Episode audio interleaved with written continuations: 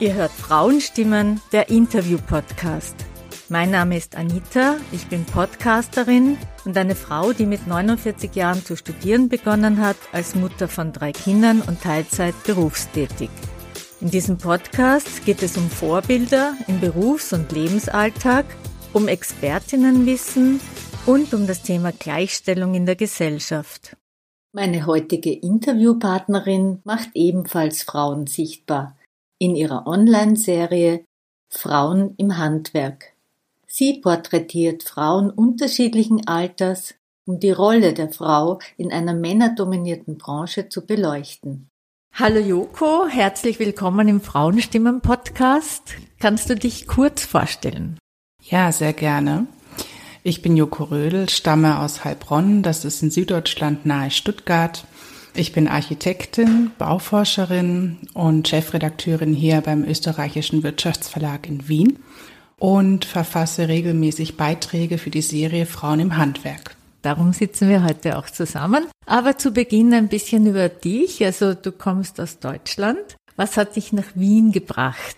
Nun ja, mein Weg nach Wien ging über mehrere Stationen. Also das war überhaupt nicht klar, äh, dass ich einmal hier enden würde sozusagen.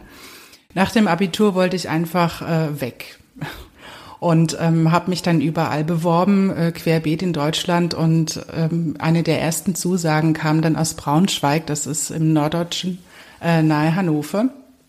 Und habe ich gesagt, yes, super, äh, gehe ich hin. Äh, bin dann in 600 Kilometer entfernte Braunschweig dann gezogen und habe dann dort den Bachelor in Architektur gemacht, was keine einfache Zeit war. Ähm, einfach auch aus dem Grund, weil ich sehr äh, auf mich selbst gestellt war, hatte da keine Freunde oder Familie. Und ähm, wenn es irgendein Problem gab, dann musste ich dann schon selber damit zurechtkommen. Aber äh, ich habe da sehr viel gelernt dadurch. Also bin ich auch sehr dankbar für diese Zeit. Wie alt warst du da? Als ich in Braunschweig war, da bin ich in mit 18 bis ich 23 war ungefähr. Ich weiß es jetzt nicht mehr ganz genau, weil ich dazwischen auch Praktikas gemacht habe. Und danach äh, bin ich erstmal arbeiten gegangen in einem Stuttgarter Büro und in Zürich. Und das war sehr heilsam für mich. Da habe ich dann gemerkt, hey, ich kann auch was. Und ähm, habe auch gemerkt, dass äh, alles das, was ich im Studium gelernt habe, dass das was gebracht hat. Und dann habe ich noch äh, mich entschieden, ja, ich möchte jetzt schon noch den Master machen in Architektur und äh, habe mich wieder bei allen möglichen Unis beworben und eben auch an der TU Wien und habe dann schon ähm, gedacht, Mensch, das wäre doch toll, wenn das klappen könnte, weil ich war davor schon zweimal in der Stadt gewesen und es hat mir einfach unglaublich gut gefallen und dann wurde es tatsächlich Wien und ich kam also für das Studium ursprünglich hierher und bin sozusagen hängen geblieben. Also ich bin dann schon während dem Studium so bisschen in den Journalismus hineingewachsen das war auch nicht geplant. Ich habe gedacht, ich schaue mir das mal an, weil ich das interessant fand, mir diese Materie aus der Vogelperspektive anzuschauen, also einen Schritt zurückzutreten und äh, darüber zu schreiben, anstatt äh, die Umwelt zu bebauen. Und äh, ja, dann bin ich äh, da reingewachsen und ähm, ja, bin sehr froh darum. Wie bist du auf Architektur gekommen? Beim Studium meinst ja. du? Nun ja, ich wusste, ich, ich habe mich schon immer sehr stark für historische Gebäude insbesondere interessiert und für Geschichte. Und für mich war Architektur einfach eine sehr interessante Querschnittsmaterie, die beides inkludiert hat. Und so fiel dann die Wahl auf Architektur. Du hast als Architektin gearbeitet. Mhm. Arbeitest du jetzt auch noch als Architektin oder bist nein, nein, also ausschließlich Journalistin? Aus, ausschließlich im journalistischen Bereich mhm. tätig jetzt im Moment, genau. Okay, es ist eine, dass man in Wien studiert, aber dass man dann tatsächlich hier auch bleibt und leben mhm. will. Warum? Also es ist so, ich bin jetzt mittlerweile seit fünf Jahren hier und natürlich habe ich hier meinen Freundeskreis aufgebaut und ich fühle mich hier sehr wohl. Aber es hat natürlich noch tiefere Gründe. Man muss verstehen, die Stadt, aus der ich ursprünglich komme, Heilbronn, ist ähm, eine Stadt, die im Laufe des Zweiten Weltkrieges fast vollständig zerstört worden ist. Also es stand dort tatsächlich kein Stein mehr auf dem anderen. Und es gibt auch kaum mehr Zeitzeugnisse, die irgendwie von dieser ehemaligen freien Reichsstadt und und Handelsstadt, die es einmal war, äh, zeugen. Und mich hat das immer fasziniert, diese paar wenigen historischen Bauten, die die Stadt dann eben noch hat, wie stark das doch auf die Menschen einwirkt und prägend ist. Also zum Beispiel die Kilianskirche in Heilbronn ähm, ist ganz ähm, prominent äh, in der Mit in, inmitten der Stadt und es gibt wohl keinen, der sich nicht an diese Kirche erinnern würde. Und dann stand für mich eben schon immer fest, ähm, also es hat mich schon immer sehr interessiert, ähm, was diese historischen Altbauten mit den Menschen auch machen. Und äh, deswegen fand ich das immer total toll, wenn ich in Städten war, wo man so die Geschichte noch riechen konnte. Und ich liebe einfach in Wien diesen diesen etwas grindigen Glanz und Gloria und dass man die KUK-Monarchie eben doch noch überall spüren kann. Und ich liebe das einfach. Ich finde das einfach fantastisch. Und gleichzeitig ist es doch eine sehr moderne und eine sehr diverse Stadt. Und das finde ich halt einfach wunderbar. Und je nach Bezirk natürlich auch. Also das sind so die tieferen Gründe, weshalb mich Wien so packt. Ja, Wien ist wirklich eine sehr schöne Stadt. Ich lebe auch sehr gern hier. Ich komme aus Graz. Ich kann es mir auch nicht mehr vorstellen, mhm. hier wegzugehen. Also du hast von der Architektur zur Medienbranche gewechselt mhm. und du setzt dich für die Sichtbarmachung von ja. Frauen ein mhm. mit deiner Serie Frauen im Handwerk. Wie ist es dazu gekommen? Nun ja, ich war vor, na, das war im Mai oder Juni letzten Jahres, da bin ich zum Tischler-Journal gestoßen. Das, ähm, beim Wirtschaftsverlag gibt es ja mehrere Medien, äh, die da unter dem Verlag laufen. Und dann, ja, war die Frage, wer übernimmt denn diese Serie und ähm, könntest du dir das vorstellen? Und dann habe ich ähm, gleich gesagt sehr, sehr gerne, weil ich habe schon während dem Studium auch Seminare gemacht, die sich mit dem Thema beschäftigen, ähm, unter anderem eben auch um die Sichtbarkeit der Frauen in der Architektur zu stärken und habe da gemerkt, das ist eigentlich etwas, was mich sehr begeistert. Und dann habe ich dann gleich Ja gesagt, dass ich möchte es sehr gerne machen und ähm, die Rolle der Frauen in dieser doch auch eher männerdominierten Branche beleuchten. Genau, und seitdem mache ich das eigentlich ähm, so gut wie jeden Monat, dass ich da einmal einen Beitrag eben äh, schreibe und das erscheint dann Tischler Journal, aber eben auch online auf Handwerk und Bau. Und ähm, porträtiere da Damen unterschiedlichen Alters, die entweder direkt nach äh, Schulabschluss äh, die ähm, den Beruf des Tischlers, der Tischlerin ähm, ergriffen haben oder auf dem zweiten Bildungsweg oder wie auch immer. Da sind die Wege sehr unterschiedlich. Handwerk umfasst ja mehrere das stimmt. Bereiche. Das stimmt. Sind Frauen tendenziell eher im tischlerischen Bereich tätig oder wohin zieht es die Frauen? Tatsächlich zieht es die Frauen äh, noch immer, wenn überhaupt, äh, dann eher in die Tischlerbranche oder ich sage jetzt mal in die Möbelfertigung. Ähm, erstens mal, ich glaube, weil ähm, Holz oder Holzwerkstoffe sind einfach angenehme Materialien, die man gerne angreift. Und das Zweite ist, dass die Branche doch auch eher designlastiger ist und das etwas ist, was unter Umständen dann die Frauen dann doch mehr anspricht als jetzt zum Beispiel die, ähm, weiß ich nicht, äh, die Metall, der Metallbau oder sonstiges in, die, in diese Richtung. Also das ist schon so, dass da die Frauen noch etwas mehr vertreten sind als in anderen Sparten des Handwerks. Aber da ist auch eben noch sehr viel Luft nach oben muss man mhm, schon auch mhm, sagen. Mhm, mhm. Der Anteil der Frauen im Handwerk ist ja relativ nieder. Also, das stimmt, natürlich, ja. So viel ich weiß aus der WKO-Studie ist der Anteil an Frauen 19,2 im Handwerk und im Handel aber bei 60 Prozent. Was denkst du, woran liegt es? Also es wird oft gesagt, ähm, dass das tendenziell körperlich anstrengendere Berufe seien und es deswegen so sei, dass äh, das weniger Frauen anspricht. Ich glaube aber, dass das Quatsch ist. Ähm, ich, ich denke, dass da einfach immer noch so Klischees greifen. Denn wenn man, oder viele, wenn sie an einen Tischler denken zum Beispiel, dann sehen sie einen gestandenen Mann und nicht eine junge Frau die alleine eine Küche baut, zum Beispiel. Ich glaube, dass da halt einfach noch immer so alte Muster greifen und das nicht einmal so sehr im Bewusstsein ist der Menschen. Und äh, daher von, von Grund auf gar nicht erst die Frage aufkommt, könnte ich denn eventuell zum Beispiel ich weiß nicht, Tischlerin werden, sondern dann gleich denkt, na ja, oh Gott, und ich muss schwer tragen und so und die, und dann bin ich ganz allein unter Männern.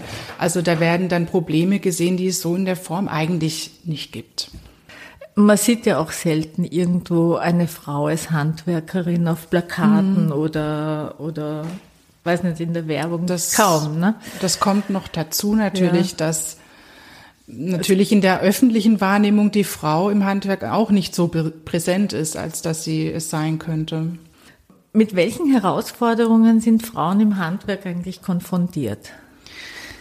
Nun ja, also da ist natürlich einmal das Lohngefälle, aber das ist ja bei, in allen Branchen eigentlich gang und gäbe.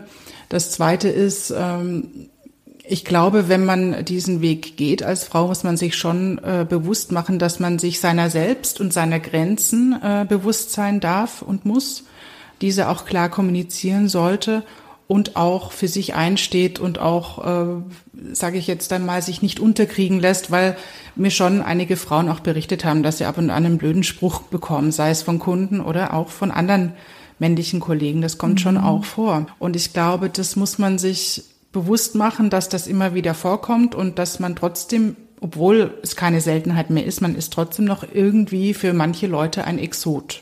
Und wenn man sich aber darauf einstellt, dann kann man da sehr glücklich werden in dem Beruf, denn ähm, ja, also ich, ich höre da nur Positives, also ja. Letztendlich spricht ja wahrscheinlich das Stück oder die fertige Küche dafür, was die Frau kann. Das wird vielleicht dann auch den einen oder anderen zum Umdenken bringen? Ich glaube, es gibt gar nicht mal so selten äh, den Fall, dass Männer, die vielleicht anfangs skeptisch waren, wenn da eine Frau in den Betrieb mhm. gekommen ist, dann später sagt, nee, das ist eigentlich eh sehr gut und ähm, ich habe meine Meinung doch geändert. Glaube ich, kommt auch immer wieder vor. Aber es gibt natürlich auch diejenigen, die einfach unbelehrbar sind, aber da kann man, die sind dann in vielen anderen Dingen auch nicht wirklich offen. Ne? Da kann man nicht so viel machen. Das ist richtig. Gibt es eigentlich eine Geschichte von einer Frau, die dich besonders berührt hat, mhm. die dir in Erinnerung ist? Ja, tatsächlich ähm, habe ich ja mal ein junges Mädel ähm, interviewt, die mir sehr offen auch davon berichtet hat, also die ist so Anfang 20 und die hat mir sehr offen davon berichtet, dass es gar nicht so leicht ist, nach der Schule zu entscheiden, was man machen will, weil ähm, man hat eigentlich alle Möglichkeiten, die es gibt und ähm, dann aber herauszufinden, was ist mein Weg, dass das wirklich nicht so leicht ist und dass sie da so auch über Umwege dann letztendlich in der Tischlerlehre gelandet ist. Und aber dann da wirklich aufgegangen ist darin und ähm, das hat mich so berührt, weil sie einfach sehr offen und sehr ungefiltert davon gesprochen hat. Und das Zweite war, dass die in dem Betrieb so organisiert sind, dass jeder Tischler von der ersten Zeichnung bis zur Montage ein Projekt betreut. Das ist nicht immer so, aber in der war das so. Und die haben ihr eben auch schon sehr, sehr früh, also wirklich große Projekte aufgetragen. Und das hat sie dann in Eigenregie gebaut und sie hat mir dann auch ganz stolz erzählt, dass sie dann oft äh, auf Montage gefahren ist und die Leute also wirklich baff waren, ja, dass sie das ganz allein gemacht hat. Und das finde ich toll. Das sind so Geschichten, ja, das, das berührt mich dann doch schon sehr. Ja, das glaube ich. Wie ist das eigentlich, weil du gerade gesagt hast, im Betrieb, gehst du da für deine Interviews zu den Betrieben hin oder wie läuft das ab? Natürlich würde ich sehr gerne zu jedem, mit dem ich ein Interview mache, persönlich hinfahren, aber das lässt unser Alltag leider meist nicht zu. Man muss ja auch sehen, ähm, dass viele der Interviewpartner nicht in Wien sind. Ne? Mhm. Und wenn es sich einrichten lässt, dann fahren wir natürlich sehr gerne zu den Leuten hin, weil natürlich dann ein ganz anderes Gespräch zustande kommt. Das merken wir beide jetzt auch. Aber wenn das nicht möglich ist, dann machen wir das am Telefon zum Beispiel. Ich habe aber auch schon über Videotelefonie, ähm, also Videocalls, ähm, das gemacht. Aber unterschiedlich, sehr unterschiedlich. Was sind das so für Themen, über die du berichtest? Na, das eine ist ja, dass jede Frau eigentlich einen sehr unter, also einen anderen Weg ins Handwerk gefunden hat. Anders wie bei den vielen männlichen Kollegen, wo der Weg eigentlich relativ stringent ist. Und da würde mich eben, oder da interessiert mich einfach, was so Wendepunkte waren, äh, wann sie entschieden haben, diesen Schritt zu gehen, zum Beispiel auch in die Selbstständigkeit vielleicht zu gehen. Und äh, welche, ja, Erfahrungswerte sie da an andere Frauen weitergeben können. Also das sind so die Kernbereiche oder auch äh, welche Maßnahmen Sie unterstützt haben oder wie Sie sich in schwierigen Situationen ähm, geholfen haben und so weiter. Es gibt ja auch Weiterbildungsangebote. Mhm. Was, welche sind das? Kannst mhm. du uns da was erzählen? Also es gibt da natürlich diverse Angebote und das würde jetzt wahrscheinlich den Rahmen sprengen, das alles äh, aufzuzählen. Zwei könnte ich äh, berichten, die ich sehr sinnvoll finde. Ähm, das eine ist ein relativ äh, junges Programm, das heißt Fair Plus Service. Und das richtet sich insbesondere an ähm, niedrig qualifizierte Frauen, die aber darauf aufbauen, sich weiterbilden wollen oder vielleicht nochmal einen neuen Beruf im Betrieb oder auch außerbetrieblich ergreifen wollen.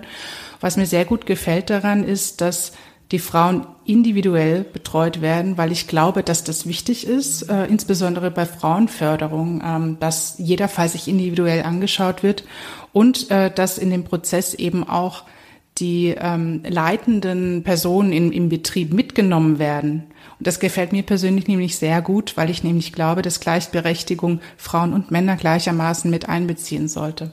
Und das zweite Programm, was sich insbesondere an Frauen richtet, die ins Handwerk gehen wollen, das ist das FIT, Frauen in der Technik, das, soweit ich weiß, vom AMS angeboten wird und sich explizit an die Frauen richtet, die ins Handwerk gehen wollen und da wirklich maßgeschneidert sozusagen gefördert werden, auch wenn sie sich auf dem zweiten Bildungsweg entscheiden, noch einmal ähm, ja, zu, also sich so umzuorientieren und zu sagen, ich gehe jetzt ins Handwerk und möchte da eine Lehre machen. Sehr gut. Die Infos zu den beiden werde ich in der Beschreibung zur mhm. Folge auf jeden Fall bekannt geben. Du hast jetzt gerade was, so ein Stichwort gesagt, mhm. Gleichberechtigung. Ja. ich habe da einen Artikel von dir zum Weltfrauentag. Ah. Und da habe ich gelesen, dass du so ein ambivalentes Verhältnis zu dem inflationär zitierten Sorry. F-Wort. Jetzt geht's los. Jetzt geht's los. Jetzt muss ich mal was klarstellen. Ja.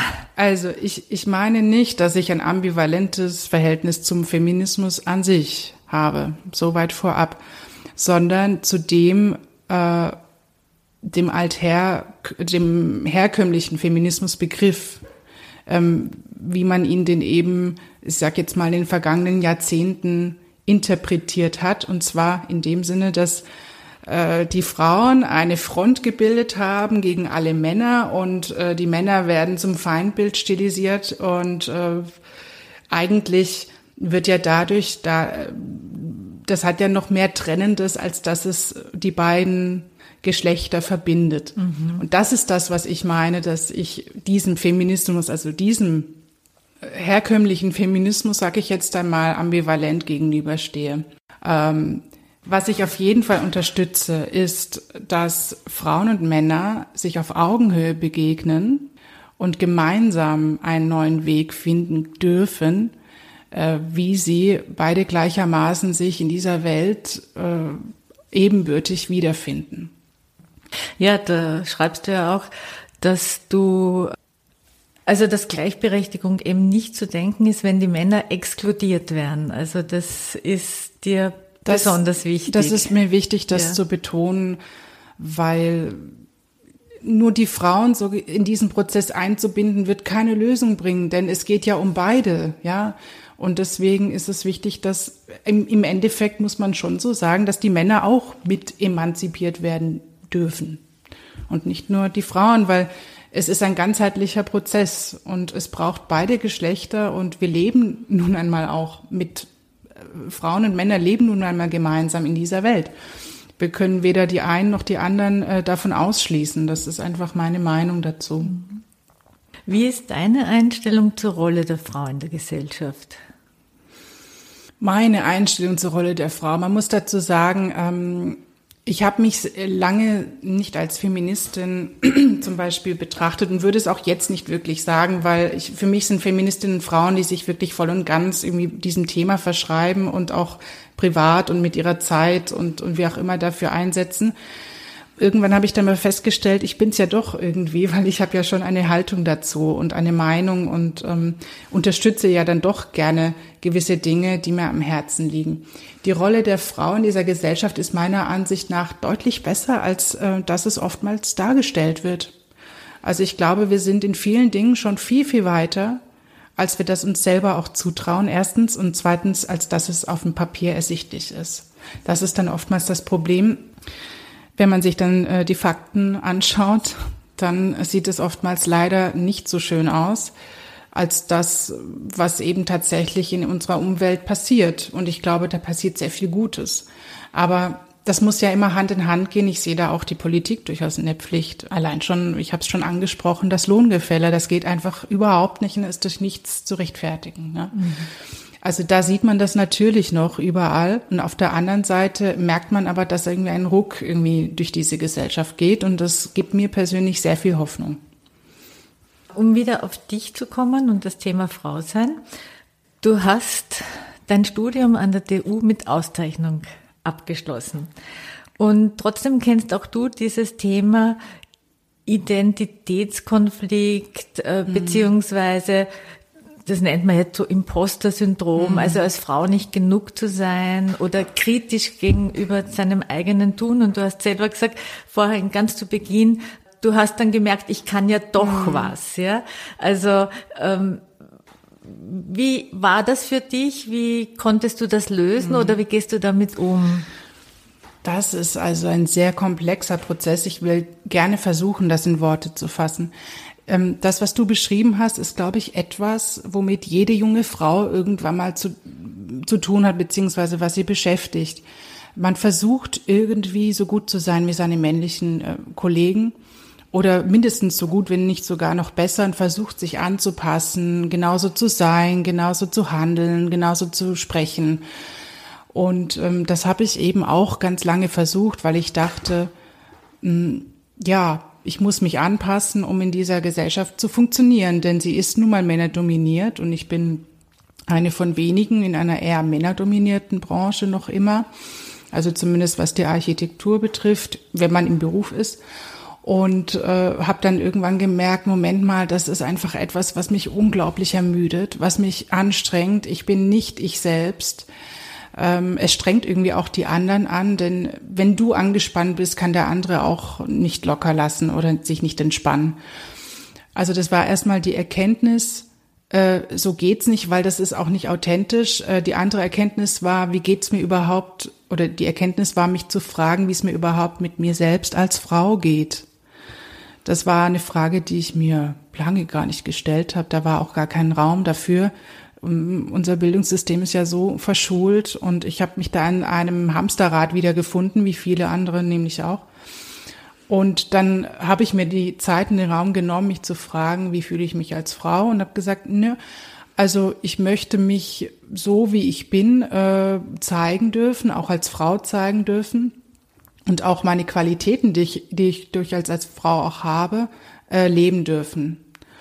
Und ähm, dann habe ich äh, ganz viel mit mir selbst, einerseits im Sinne von, ich sag mal, Persönlichkeitsentwicklung gearbeitet und das zweite war ähm, viel mit dem Körper gearbeitet. Also, dass ich mehr in den Körper komme, weil ich gemerkt habe, wenn ich gut mit mich, mich gut mit mir selber in meinem Körper fühle, dann kann ich auch erspüren, was ich brauche, dann bin ich auch ich selbst und dann kann ich auch mich entspannen.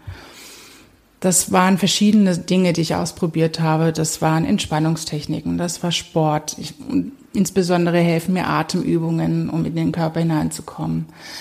Und ähm, das hat, also das war ein Game Changer für mich. Ähm, diese Körperarbeit nenne ich es jetzt einmal allumfassend, weil es nicht nur den Verstand, ähm, sage ich jetzt mal, betrifft oder angreift, sondern ganzheitlich ist, ne? ganzheitlich auf einen einwirkt.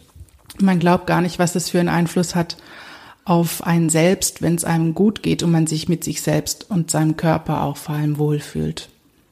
Also das ist etwas, was ich im Übrigen jeder Frau ans Herz legen kann, sich um den Körper zu kümmern. Sehr interessanter Input, muss ich sagen. Du hast jetzt zwei Themen angesprochen. Das eine ist die Arbeitskollegen. Mhm. und das andere ist auch in der Bildung. Ich glaube, das mit den Männern ist sehr spannend, deswegen frage ich jetzt zuerst noch kurz das mit der Bildung, okay. dass wir auf das Spannende noch ein bisschen warten müssen. Ähm, was denkst du, was wäre hilfreich? Ähm, weil du gesagt hast, in der Schulzeit kommt es überhaupt nicht vor oder, oder in der, ja, ist kein Raum dafür. Was, was meinst du, was da gut wäre? Naja, das ist, glaube ich, ein Laster unserer westlichen Welt. In anderen Kulturen ist das, glaube ich, selbstverständlicher. Ähm, Sage ich jetzt einmal, dass man nicht nur mit dem Kopf arbeitet, aber wir sind hier sehr mhm. stark irgendwie auf den Logos trainiert. Ja, also alles, was du mit dem Verstand ergreifen kannst, ist sinnvoll. Und alles das, äh, was nicht darunter fällt, irgendwie kann man zur Seite schieben. Puh, das ist wirklich schwer. Äh, das müsste man, da müsste man jetzt, glaube ich, den Radius erweitern und sagen, vielleicht dürfen wir als Kultur ein bisschen offener werden und vielleicht auch mal hinterfragen, ob das System, was wir hier so verfolgen, ob das denn auch wirklich Sinn macht. Denn nur weil wir hier im Wohlstand sind, äh, finanziell, materiell, heißt es das nicht, dass das jetzt wirklich auch ähm, der goldene Weg ist. Würde ich jetzt da mal sagen. Mhm. Sehr interessant. Ja, jetzt zu den Männern. Wie, äh, was für Erfahrungen hast du eigentlich gemacht im Job? Im Job. Mit Kollegen. Also meine Kollegen sind wunderbar. Mhm. Liebe Grüße an alle. ähm, also im, im, bei mir im Verlag ist das wunderbar. Da habe ich überhaupt, also nur Positives erfahren, muss ich sagen. Äh, was manchmal witzig ist, wenn ich zu Interviewpartnern fahre oder auch, weiß ich nicht, auf Veranstaltungen oder so. Da erlebe ich dann teilweise witzige Sachen. Also wenn ich mich dann vorstelle, zum Beispiel, dann kommt erstmal nichts und dann kommt nach ein paar Minuten. So, und äh, die Texte, das schreiben dann Sie oder wer, wer macht das denn? Also so zum Beispiel. Oder ich komme irgendwo hin und dann, äh, ah, und Sie sind, Sie sind ganz alleine da und äh, sind Sie, sind Sie dahergefahren? Also das, das sind manchmal so Reaktionen, die dann kommen, weil das ein bisschen noch für manche ungewohnt ist, dass man als Frau eigenständig ja so einem Beruf nachgeht, anscheinend. Aber das ist jetzt nichts, was mich irgendwie belastet oder irgendwie verärgert. Also ich finde das äh, dann sehr amüsant und das löst sich dann auch sehr schnell auf. Also wenn ich dann mit den Personen spreche und dann ist das kein Problem mehr. Aber die ersten Reaktionen sind dann manchmal etwas überrascht. Ne? Aber das liegt auch im Medium, ne? Das ist ein Wirtschaftsmedium und oder ja, auch, es ist natürlich auch von Region zu Region verschieden. Wenn ich jetzt aufs Land fahre, so, und natürlich, ich habe jetzt mehrheitlich habe ich Tischler interviewt. Und das ist natürlich männerdominierte Branche auch. Und ja, schon. Das hängt mit dem Medium natürlich auch zusammen. Wo wir deine Beiträge lesen können, mhm. hast du schon erzählt. Den Link dazu gibt's auch in der Beschreibung mhm. zur Folge. Wir haben jetzt, glaube ich, schon einen schönen Überblick zu dem, was du machst und zu deiner Person gewonnen. Jetzt würde mich noch interessieren, was für eine Bedeutung hat deine Arbeit für dich? Mhm.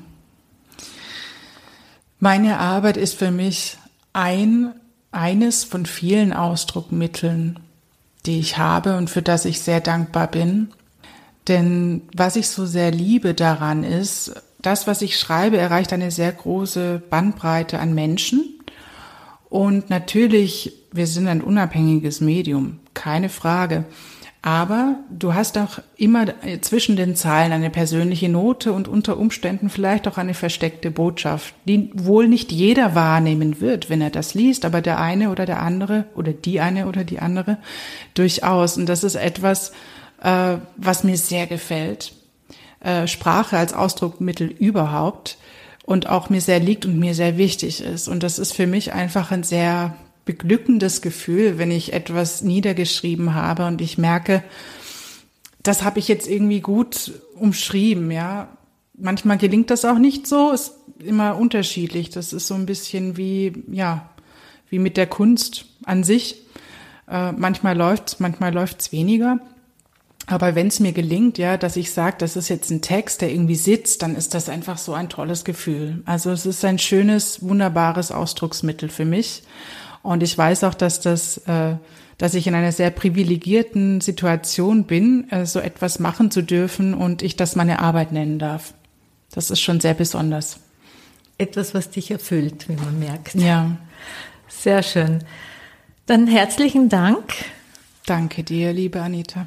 Ja, und jetzt kommen die Unterstützungsfragen. Mm, du bist an und für sich nicht selbst im handwerklichen Beruf tätig, du schreibst darüber, mhm. aber ich möchte dir trotzdem die Frage stellen, welche Frage soll man sich stellen, wenn man einen handwerklichen Beruf erlernen möchte? Man muss sich die Frage stellen, ob man bereit ist, alles, sag mal, seine ganze Energie und seine Kraft auch dafür verwend zu verwenden, denn das braucht es durchaus. Also man muss da wirklich äh, voll und ganz dahinter stehen und das äh, durchziehen. Leicht ist es nämlich nicht. Ähm, man muss sich die Frage stellen, ob man bereit ist, auch gegen, ja, ich sag jetzt mal, alte Rollenbilder anzukämpfen oder auch damit konfrontiert zu werden. Und man muss sich auch die Frage stellen, ähm, wo man hin möchte mit diesem Beruf. Hat man die Perspektive, sich selbstständig zu machen oder gibt es einen Betrieb, wo man sich vorstellen kann, dort länger zu bleiben? Also, dass man sich so ein bisschen Gedanken macht, wohin es auch gehen soll, wenn man dann einmal in diesem Beruf drin ist, was man sich vorstellt, welche Fertigungen man interessant findet, ob man in die Möbelfertigung gehen möchte oder eher als Bautischler arbeiten möchte. Sehr gute Fragen. Dann die zweite Frage. Was aus der Erfahrung deiner journalistischen Beiträge zu Frauen im Handwerk kann hilfreich für Frauen sein? In diesem Prozess meinst du? Ja. Ähm, ja, doch, da kann ich schon auch was dazu sagen. Wieder etwas genderspezifisches. Ich glaube, dass viele Frauen, also vieles sehr genau überlegen und sehr durchdenken und von vorne bis hinten alles durchspielen, bevor sie etwas machen. Und ich habe dann immer wieder auch mit Frauen geredet, die mir gesagt haben, das funktioniert so nicht, ja. Irgendwann muss man einfach sagen, ich mache das jetzt und fertig aus und äh, dann schauen wir weiter. Also vielleicht die Frauen zu ermutigen, äh, einfach mal zu machen und schauen und sich überraschen zu lassen, was daraus wird weil ich glaube, das ist etwas, ähm, dass es durchaus viele Frauen gibt, die große Träume haben und Ideen haben und sich dann aber irgendwie nicht trauen, das dann umzusetzen, weil, weil sie denken, hm, was könnte nicht alles passieren. Also ein bisschen mehr Mut und Vertrauen darauf, dass äh, die Dinge sich schon so fügen, wie sie kommen sollen. Mhm, sehr schön. Gut, dann sind wir bei den Würfelfragen angelangt. Der Würfel liegt hier.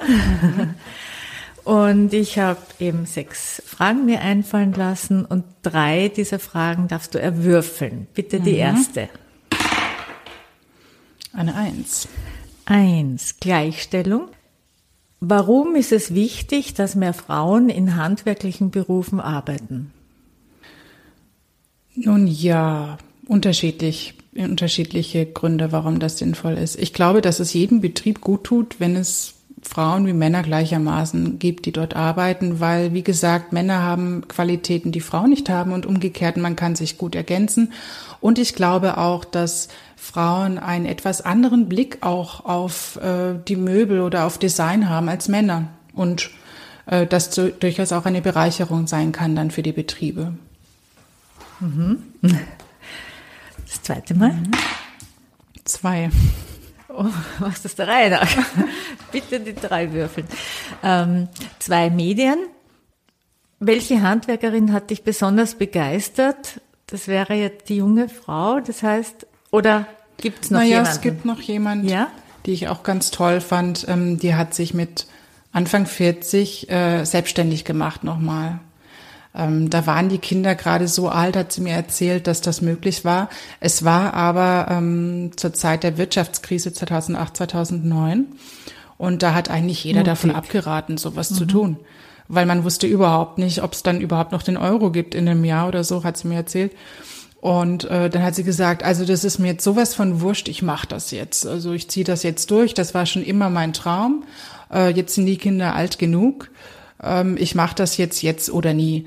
und hat das dann gemacht und sie hat das auch durchgezogen und äh, macht das sehr erfolgreich und macht das jetzt auch mehr oder weniger. Sie hat zwar einen äh, Angestellten, der ihr hilft, aber im Endeffekt macht sie das meiste selber und sie macht auch ganz viele ähm, Nebenprodukte. Also sie macht Möbelbau, aber macht auch so Schalen und so so so andere Dinge aus Holz, einfach weil es ihr Spaß und Freude macht. Also die hat mich schon sehr berührt und die war sehr, sehr positiv. Das hat mich auch so ein bisschen zum Nachdenken angeregt, dass ähm, alles doch irgendwie auch eine Frage der Perspektive ist im Leben. Mhm. Tolle Geschichte und mutig von ihr, mit 40 da ja. durchzustarten, noch einmal Hut ab. Einmal noch. Zwei schon wieder, das geht natürlich nicht. Ne? Ich, ich würfel noch einmal, oder? Ja, ja. Das gibt's doch nicht. Drei. Feminismus.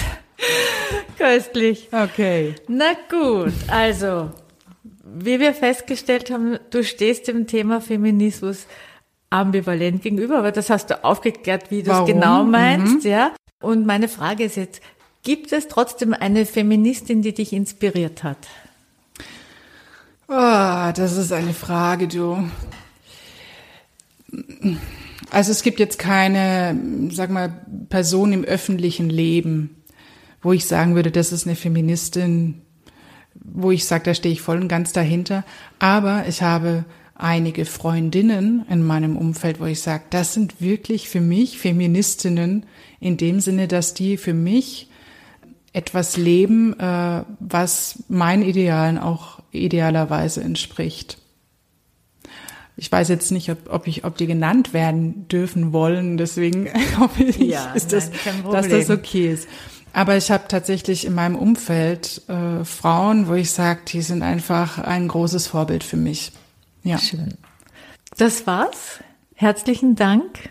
Danke für die Antworten zu den Würfelfragen und den Unterstützungsfragen. Das tolle Interview. Haben wir wieder neue Erkenntnisse auch von dir zum Thema Feminismus bekommen. Herzlichen Dank. Ich danke dir auch. War sehr schön. Danke sehr. Spannend an dieser Folge fand ich, dass Klischees noch immer so greifen. Aber wir bleiben dran. Und Frauen wie Joko und alle bisherigen Interviewpartnerinnen und auch ich werden sich weiter dafür einsetzen, dass sich das bald maßgeblich ändert. Das war Frauenstimmen, der Interview-Podcast mit Anita wo ihr spannende und interessante Frauen kennenlernt und Denkanstöße zum Thema Gleichstellung bekommt. Hat euch das Thema gefallen? Dann erzählt doch anderen davon. Ich freue mich auch, wenn ihr die Folge auf Facebook oder Instagram teilt oder anderen vom Frauenstimmen Podcast erzählt. Danke euch fürs Zuhören. Bis zum nächsten Mal.